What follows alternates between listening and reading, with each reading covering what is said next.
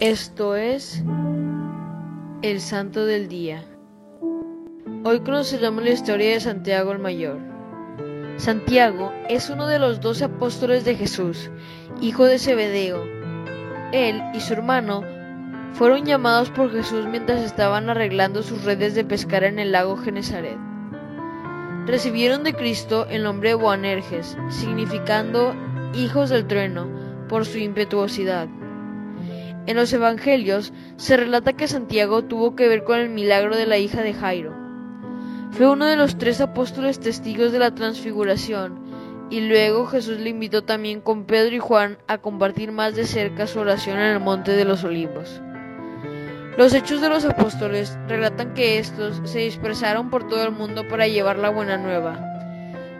Según una antigua tradición, Santiago el Mayor se fue a España, primero a Galicia, donde estableció una comunidad cristiana, y luego la ciudad romana de César Augusto, hoy conocida como Zaragoza.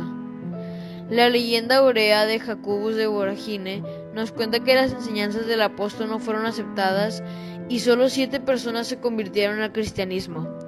Estos eran conocidos como los siete convertidos de Zaragoza. Las cosas cambiaron cuando la Virgen Santísima se apareció al apóstol en esa ciudad, aparición conocida como la Virgen del Pilar. Desde entonces, la intercesión de la Virgen hizo que se abrieran extraordinariamente los corazones de la evangelización de España. En los Hechos de los Apóstoles descubrimos fue el primer apóstol martirizado.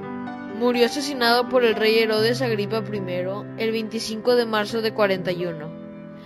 Según una leyenda, su, su acosador se arrepintió antes que mataran a Santiago, por lo que también fue decapitado.